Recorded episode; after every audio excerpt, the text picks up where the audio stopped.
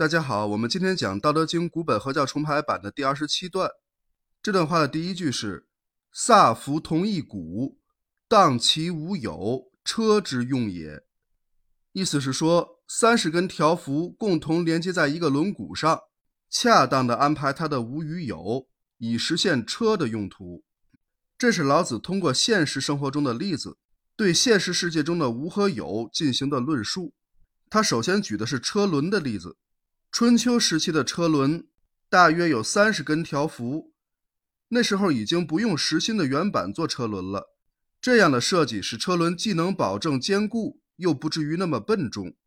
一个车轮除了中心的毂与外围的轮圈儿，就是连接毂和轮圈的辐条了。这里辐条就是有，辐条间的空隙就是无。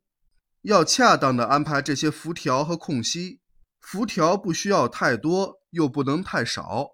辐条太多，车轮就会笨重；太少就不够结实。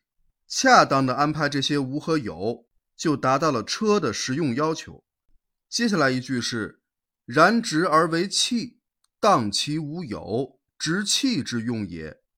意思是说，燃烧粘土而做成器皿。恰当的安排它的无与有，以实现粘土器皿的用途。这里的“直”是粘土的意思。老子又拿陶器举例，烧制粘土来做成陶器，在我国有悠久的历史。烧陶要先把粘土塑造成需要的器型，再进行烧制。这里粘土材料就是有，容器中空的部分就是无。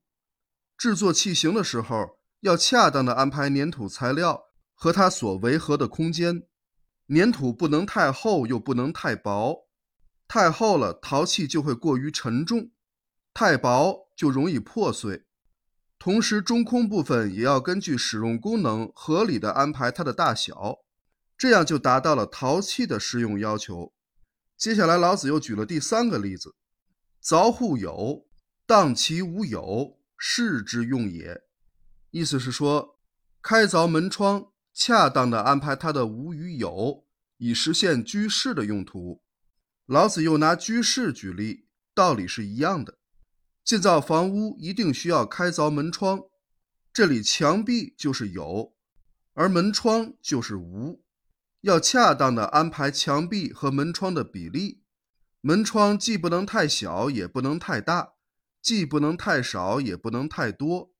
这样合理的修建门窗，就能达到居室的实用要求。老子举了三个生活中常见的例子：车轮、陶器和居室。他用最简单朴素的事物来阐明有和无的意义，说明了恰当的安排无和有对于现实生活的重要性。但是这里的无和有与前面第二段中描述万物之源的无和有。概念不尽相同，但又有一定的关联。那么，老子举了这么多例子，只是为了介绍现实中的生活经验吗？当然不会。那老子到底想通过这些说明什么道理呢？请听下回分解。